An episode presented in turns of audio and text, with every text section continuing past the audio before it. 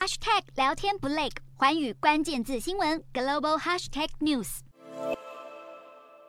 业务呢几乎停滞，销售额下降百分之九十以上，团队分崩离析，这样的企业还没有退市就已经让人觉得很意外了。它还能复牌，简直就是人间奇迹。差一步就要下市的中国房地产龙头恒大，停牌十七个月后，八月二十八日终于在香港恢复交易。眼看楼市前景一片死寂，北京当局马不停蹄出台刺激政策，像认房不认贷，已经在京沪等一线城市催出买气。北京的一个千万级别的市区的豪宅项目啊，新政前后啊，就是新政前和新政后，到访量提升了四成啊，提升了百分之四十。成交量翻倍了啊！两个郊区盘，这也是典型项目。到访的客户量啊，提升了接近两成，成交量提升了五到八成。而沈阳市也率先开出了中国全国省会城市解除限购限售的第一枪，以支持中国当局的新政策。对此，中国官媒《证券时报》六日发表了评论。《证券时报》在评论当中说啊，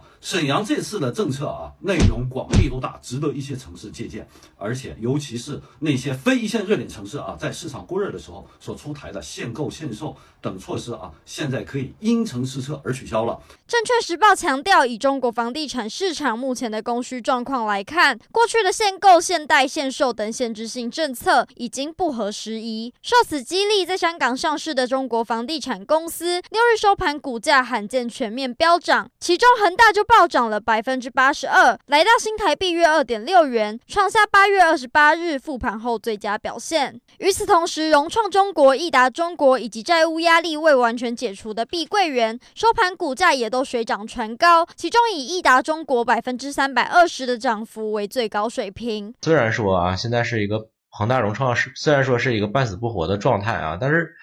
他们俩手上都有上万亿市值的土地呢，对吧？一旦说市场啊彻底反转的话啊，有一个这个复苏的话，